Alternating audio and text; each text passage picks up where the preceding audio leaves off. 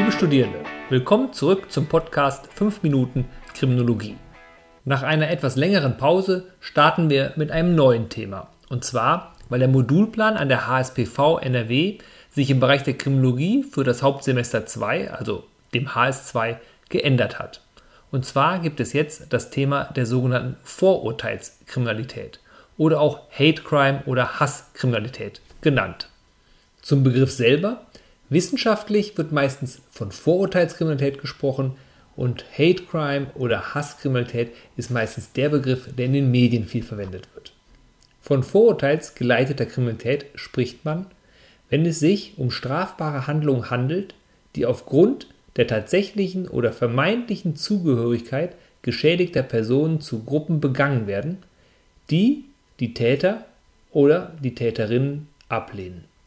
Solche Zugehörigkeitsmerkmale oder auch Identitätsmerkmale können beispielsweise das Alter, eine Behinderung, das Geschlecht, die Hautfarbe, die nationale oder ethnische Herkunft, die Religion, die sexuelle Orientierung, der soziale Status oder die Weltanschauung sein. Das sind viele Merkmale. Und das macht es auch gerade so schwierig, das Ganze phänomenologisch zu betrachten. Denn es gibt natürlich keinen Straftatbestand, der Hate Crime heißt oder Vorurteilskriminalität, sondern das Ganze lässt sich allerhöchstens im Rahmen des subjektiven Tatbestandes bei der Tatbegehung nachweisen. Beispielsweise, dass eine Körperverletzung ideologisch motiviert war. Das Ganze kann also nur bei der Anwendung der Rechtsprechung Berücksichtigung finden, also bei der Bewertung des Motives, des Vorsatzes, der Schwere der Schuld. Für eine phänomenologische Betrachtung müssen wir also unterschiedliche Statistiken, wie zum Beispiel die polizeiliche Kriminalstatistik oder aber Dunkelfeldstudien, betrachten.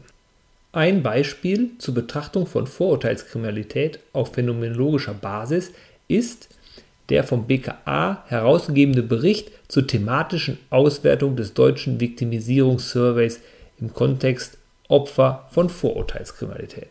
In diesem lässt sich zum Beispiel statistisch ablesen, dass der Anteil der Hasskriminalität im Hellfeld mit dem Jahr 2015, also mit den Ereignissen der sogenannten Flüchtlingskrise in Anführungszeichen, stark zugenommen hat.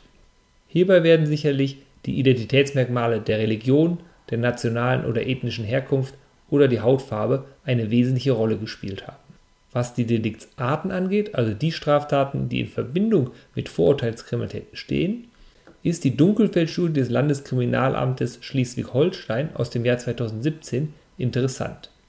Hiernach sind es vor allem Beleidigung, Bedrohung oder aber auch üble Nachrede im Internet aber auch außerhalb des Internets, also vor allem verbale Delikte, die die Vorurteilskriminalität kennzeichnen.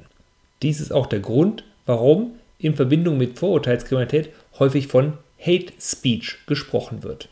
Rein strafrechtlich betrachtet sind es also eher leichte Delikte.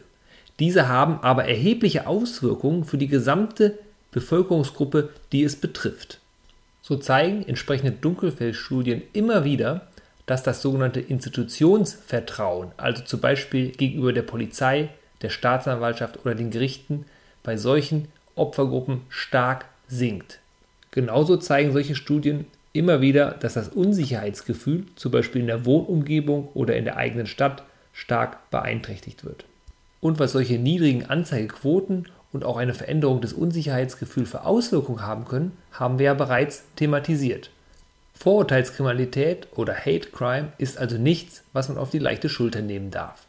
Deswegen gibt es auch inzwischen eine sogenannte Meldestelle des BKAs für Hate Crime. Sie ist im Internet abrufbar und kann entsprechend gerade mit Blick auf Hate Speech im Internet Vorfälle aufnehmen und dokumentieren. Das ist wichtig, denn gerade mit Blick auf die sozialen Medien und entsprechende Schnelllebigkeit des Internets ist eine beweissichere Dokumentation der entsprechenden Vorfälle essentiell. Mit dem Tatmittel Internet, also der Tatbegehungsmöglichkeit im Internet und der eingangs erwähnten Identifikationsmerkmale sollte jetzt spätestens deutlich werden, wie komplex, also vielfältig das Phänomen ist und dass es sich nicht nur auf politisch motivierte Kriminalität im Bereich rechts, links oder islamistisch beschränkt. Und das ist natürlich auch der Grund, warum wir es in einem 5-Minuten-Podcast nur sehr oberflächlich anreißen können. In diesem Sinne alles Gute und bis bald.